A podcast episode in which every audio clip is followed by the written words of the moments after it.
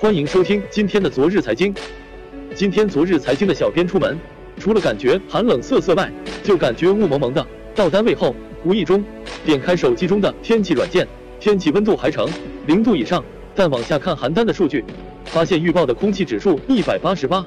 昨日财经小编不懂这个是什么概念，于是处于好奇，又看了其他城市的这方面的指数，看完后才有所感触。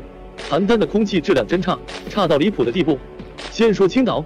同样显示晴朗的天气，温度比邯郸略高些，可空气质量指数显示才五十二，相对比于邯郸的一百八十八，这种就不是质的差别了，而是天堂地狱的对比。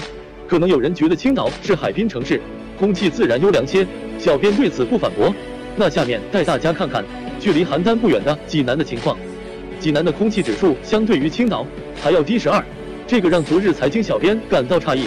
明明距离邯郸很近，可这种数据的对比。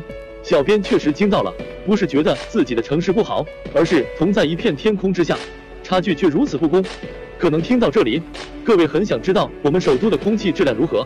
北京从来不会让人失望，更是很多人向往的地方。空气质量指数居然才十五，有没有感觉猛猛的？再看看邯郸的一百八十八，不知道生活在邯郸的各位有何感受？但小编突然不愿意呼吸了，尽管不知道这数据的准确度。但最起码是苹果官方自带的天气软件，还是非常靠谱的。邯郸的空气质量居然可以跟首都相差一百七十三，真怀疑，难道北京的空气不是空气，都是甜风？昨日财经小编写这些没有想表达什么，只是觉得生活在邯郸这座城市，除了工作生活中源源不断的压力外，真没有想到呼吸空气也会成为一种压力。